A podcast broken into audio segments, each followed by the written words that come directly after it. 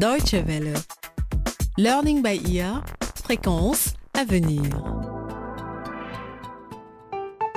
Bonjour à tous et bienvenue à l'écoute de Learning by Ear pour suivre aujourd'hui le septième volet de notre feuilleton consacré à la corruption.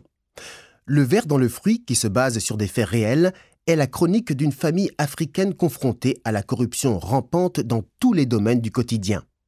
Dans l'épisode précédent, Lydia Diallo et son amie Mariam ont découvert que leur professeur acceptait des pots de vin en échange de bonnes notes pour les mauvais élèves.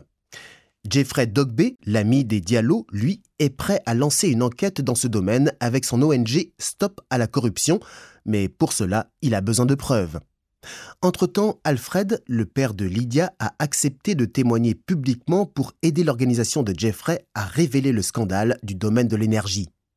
Des escrocs, des détectives et un nouvel homme politique, c'est le titre de l'épisode d'aujourd'hui dans lequel Jeffrey songe de plus en plus sérieusement à se lancer dans la politique, tandis que Lydia et Mariam jouent les détectives. Mais rendons-nous tout d'abord au siège de l'ONG Stop à la corruption. Salut Jeffrey Sylvia, tu peux écouter les messages sur le répondeur? Bien sûr Je suis en train de lire les journaux. Il y a plusieurs articles sur nous. Ah bon? Oui. Et je crois que l'interview que nous avons faite avec euh, OKO FM passe ce matin à la radio vers 11h. Il faut qu'on pense à l'écouter. Oui, bien sûr. Je me fais un café. Tu en veux un? Avec plaisir. Sans sucre, s'il te plaît.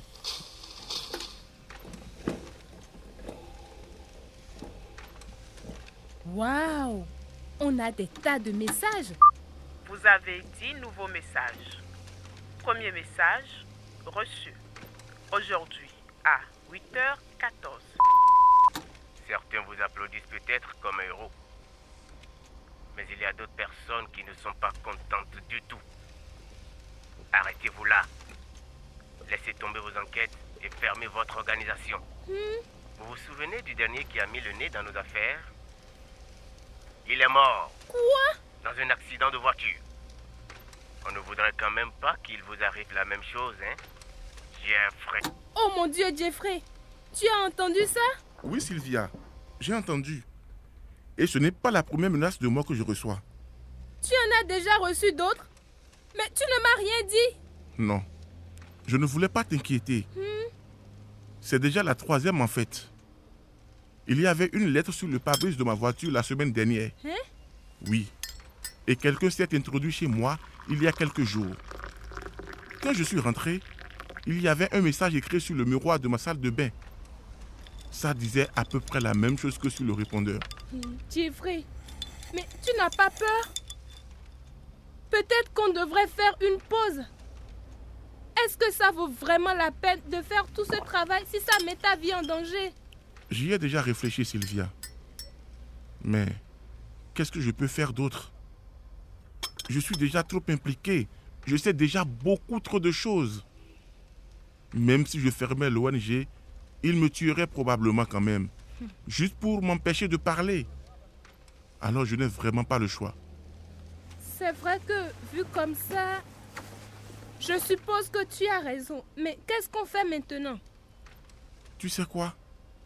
J'ai beaucoup repensé à cette question que m'a posée le journaliste l'autre jour. Si tu voulais te présenter aux élections législatives, Oui. Je me dis qu'avec toutes les menaces que je reçois, ça ne sert à rien de faire profil bas. Il vaut mieux que je fasse du bruit sur la scène publique. je vois ce que tu veux dire. Plus tu es au centre de l'attention, plus ce sera difficile pour eux de te menacer ou de te faire du mal. Exactement. Oh, et, et bien entendu, une fois que je serai entré au Parlement, j'aurai moi aussi le droit à ma part de gâteau. Hein? Pardon? Oh, arrête Sylvia. Ne fais pas cette tête-là, je rigole, voyons. Hum, Mieux pour toi, oui. Mais malheureusement, c'est comme ça que pensent la plupart des hommes politiques. D'abord, ils promettent aux électeurs de lutter contre la corruption. Mais une fois qu'ils sont en fonction, ils en empochent le plus possible.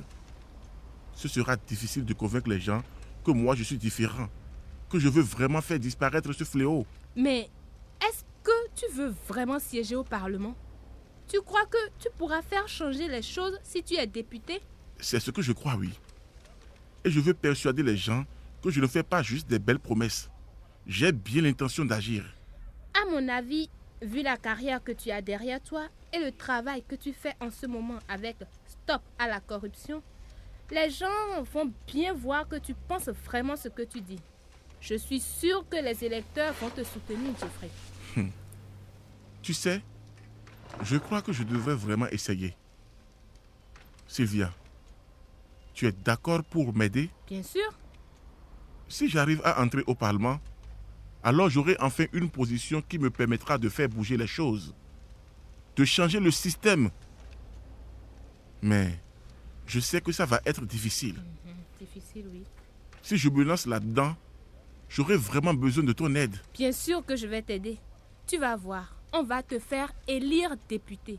Comme ça, tu pourras lutter contre la corruption en étant à l'intérieur du système même.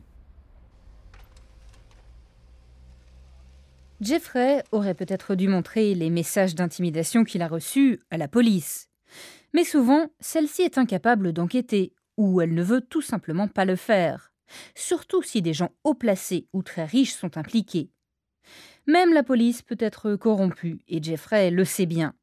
Notre héros pense que pour éliminer la corruption du monde des affaires et de la politique, il doit lui-même entrer dans le système, que c'est à ce moment-là qu'il pourra faire changer les choses. Mais avant de voir de quelle manière ces projets vont évoluer, découvrons d'abord comment Lydia et Mariam se débrouillent face à leur professeur. Vont-elles réussir à la faire tomber dans le piège? Bon, Lydia, tu es prête Tu as bien caché le micro et l'enregistreur Oui. Tout est bien attaché. Il ne faut surtout pas qu'il tombe et se casse. hein. Tout est bien attaché, ne t'inquiète pas. On ne voit rien dépasser de ma veste. Attends, fais voir. Tourne-toi. Non, ça va. On ne voit rien. Bon, tu te souviens de ce qu'on doit lui dire? Oui, je crois. Tu essaies de lui faire parler des pots de vin et dis qu'elle les accepte. Mais si tu commences à t'énerver comme tu le fais souvent, je t'interromps et je parle d'autre chose pour qu'elle ne nous mette pas tout de suite dehors. C'est ça. Comme dans les films policiers, c'est la technique du bon et du mauvais flic. Mais il faut quand même être assez direct si on veut qu'elle dise clairement qu'elle prend de l'argent en échange de bonnes notes. De notre côté, si elle se met en colère comme la dernière fois, elle risque de partir en claquant la porte et de ne rien nous dire du tout. Bon, je pense qu'on devrait y aller. J'allume l'enregistreur. Ok, allez, c'est parti.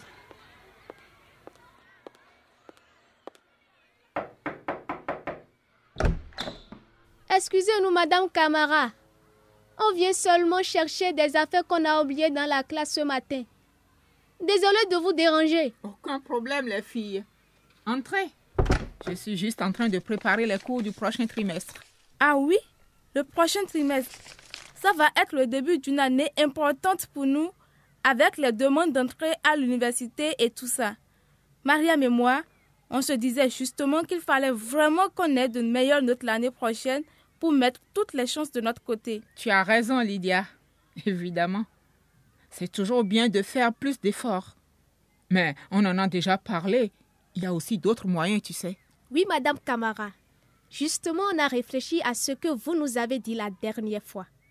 On se demandait si nos parents étaient prêts à vous aider un peu, comme vous disiez. Ça aiderait à améliorer nos résultats, non? Mais tout à fait. Vous avez bien compris. Vous savez, je ne suis pas la seule à accepter un peu d'argent de la part des parents. Et s'il vous plaît, les filles, n'appelez pas ça un pot de vin comme la dernière fois. Sinon, on dirait que vous parlez d'une criminelle. non, on devrait parler d'investissement dans la réussite scolaire ou de soutien spécial aux enseignants. Pour vous dire la vérité, la plupart de mes collègues, même la directrice, n'ont rien contre le fait d'accepter une petite somme pour rehausser les notes d'un élève. Ah bon? Mais je ne savais pas. Tu te rends compte, Mariam? Nos parents auraient pu le faire depuis des années et on a raté ça. Eh oui. Bon, évidemment, la meilleure manière d'être dans les premiers, ça devrait être de travailler dur. Mais vous savez, en ces temps de crise, quand on est si mal payé, qu'est-ce qu'on peut faire d'autre? Alors Hein? ça veut dire qu'aucun de vos élèves ne peut avoir les notes qu'il faut pour entrer à l'université sans que vous ou les autres professeurs reçoivent de l'argent de leurs parents. Pas forcément. Ils finiraient peut-être par y arriver par leur propre mérite, mais ça prendrait plus longtemps.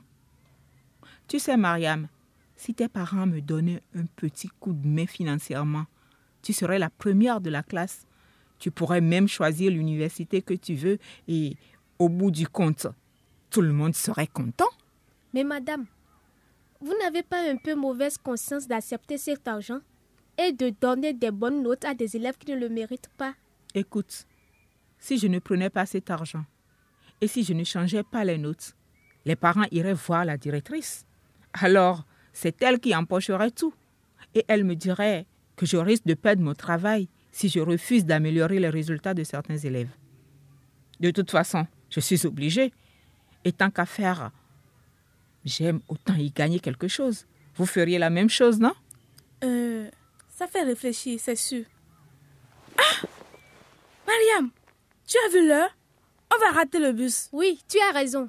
Merci madame Camara et bon week-end. Merci. Il faut qu'on file. Au revoir. Au revoir madame. Au revoir les filles.